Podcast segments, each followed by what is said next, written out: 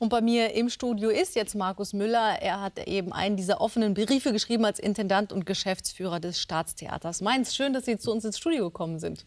Schön, dass ich da sein darf. Hallo. Wie wird sich das denn für das Staatstheater Mainz auswirken, dass Sie einen Monat lang jetzt dicht machen müssen? Na, die Auswirkungen werden sein, dass wir uns wieder auf den Probenprozess äh, konzentrieren und dass wir alle Vorstellungen, die angesetzt waren und die allesamt sehr gut besucht gewesen wären, natürlich jetzt absagen müssen.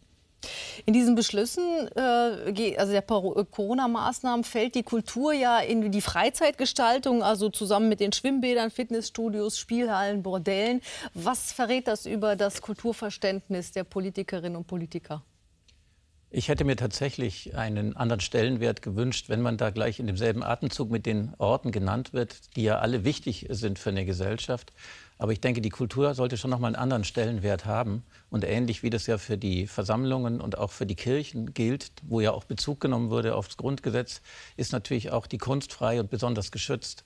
Und gerade diese Orte, diese Diskursorte, die wichtig sind für eine Gesellschaft, gerade weil das macht natürlich ganz viel mit den Menschen, wenn sie jetzt wieder diesen Härten ausgesetzt werden. Da hat das Theater doch einen ganz anderen Stellenwert als blank zu unterhalten. Natürlich haben wir auch Unterhaltungspositionen, aber in aller Regel sind wir doch die Orte, um die gesellschaftlichen Entwicklungen noch mal zu reflektieren. Und das kriegen wir auch gespiegelt von unseren Besucherinnen und Besuchern, wie froh sie sind, hm. dass es diese Diskursorte gibt. Aber es ist ja nicht nur das. Ne? Also die Kultur äh, äh stellt 1,2 Millionen Arbeitsplätze in Deutschland. Der Einzelhandel darf weiter offen bleiben mit dem Argument eben, dass Arbeitsplätze und Wirtschaftskraft wichtig ist.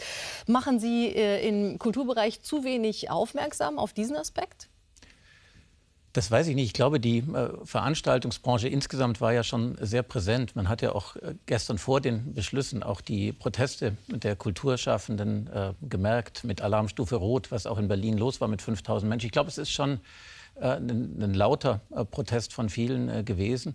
Aber vielleicht rächt sich an dieser Stelle, äh, dass wir allesamt versucht haben, weil wir ja im Frühjahr selbst nicht wussten, wie gehen wir um und wie setzt sich die Gefahr wirklich zusammen, was sind wirksame Konzepte. Es haben alle mitgemacht, weil wir auch davon überzeugt waren. Und wir sind auch davon überzeugt, dass das richtig war zu seiner Zeit. Nur wir haben jetzt sehr, sehr viele Erfahrungen gemacht über die Monate. Wir waren zweieinhalb Monate komplett geschlossen, von Mitte, Mai bis, von Mitte März bis Ende Mai, aber haben seit Ende Mai wirklich wieder bis ja heute oder bis äh, Sonntag einschließlich noch gespielt nach funktionierenden Hygienekonzepten, nach funktionierenden Abstandsregeln unter hervorragenden Lüftungsanlagen. Und jetzt finden wir es eben nicht mehr verhältnismäßig, dass die Theater äh, geschlossen werden, die absolut sichere Orte sind, zumindest für die Besucherinnen und Besucher. Das haben Sie geschrieben. Da gibt es, könnte man dagegen argumentieren, dass wenn sich die Infektionsketten nicht mehr nachvollziehen lassen, wie das ja jetzt schon der Fall ist, dass man dann eben gar nicht mehr sagen kann, ob tatsächlich Kulturbetriebe ansteckungsfrei frei für die Besucher waren, ähm, oder?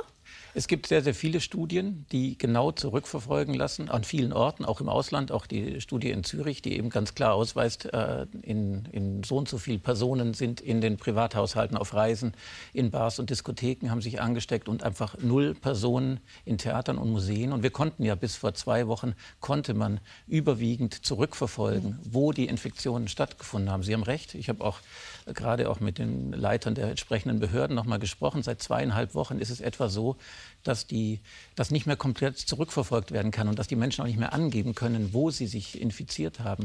Aber die Wahrscheinlichkeit, wenn ich weiß, fünf Monate kann ich belegen, dass sich niemand angesteckt hat. Und es kann sich auch niemand anstecken, weil wir durch die technischen Möglichkeiten, die wir im Theater haben, durch die Nebelmaschinen, durch die CO2-Messgeräte genau äh, signalisieren konnten, dass wirklich die, die Luft, die mhm. Aerosole mhm. mit 100 Prozent Außenluftanteil, dass alles ähm, so sicher ist, dass man sich technisch nicht anstecken kann. Und das, natürlich können wir es jetzt für die letzten zwei Wochen nicht mehr belegen.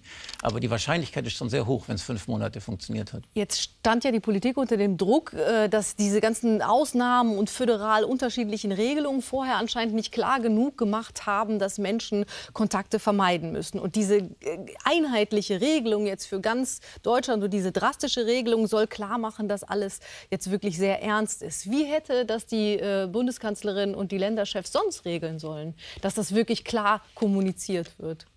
Wir sind derselben Auffassung, dass äh, Corona eine ernste äh, Gefahr ist. Und wir sind ja überhaupt nicht äh, dafür verdächtigt, den Aluhelmen und sonstigen ähm, Corona-Leugnern da auch nur in irgendeiner Weise nahezustehen. Sondern, aber es ist natürlich schon auffällig, wenn man sagt, Wirtschaft, alles was Wirtschaft ist, ist wichtig und ich kann weiterhin in jeden Baumarkt und in jedes Schuhgeschäft gehen.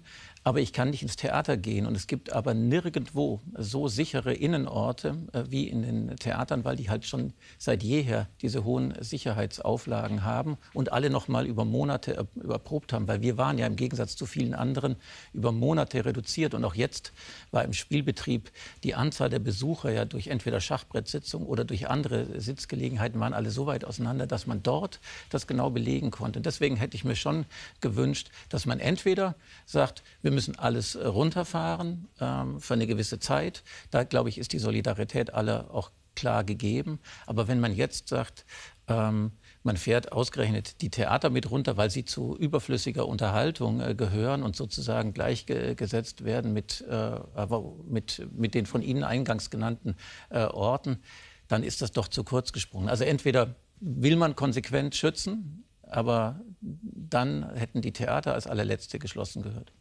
Vielen Dank. Schön, dass Sie hier waren und ich wünsche Ihnen alles Gute und hoffentlich geht es dann im Dezember weiter. Ich danke mir auch.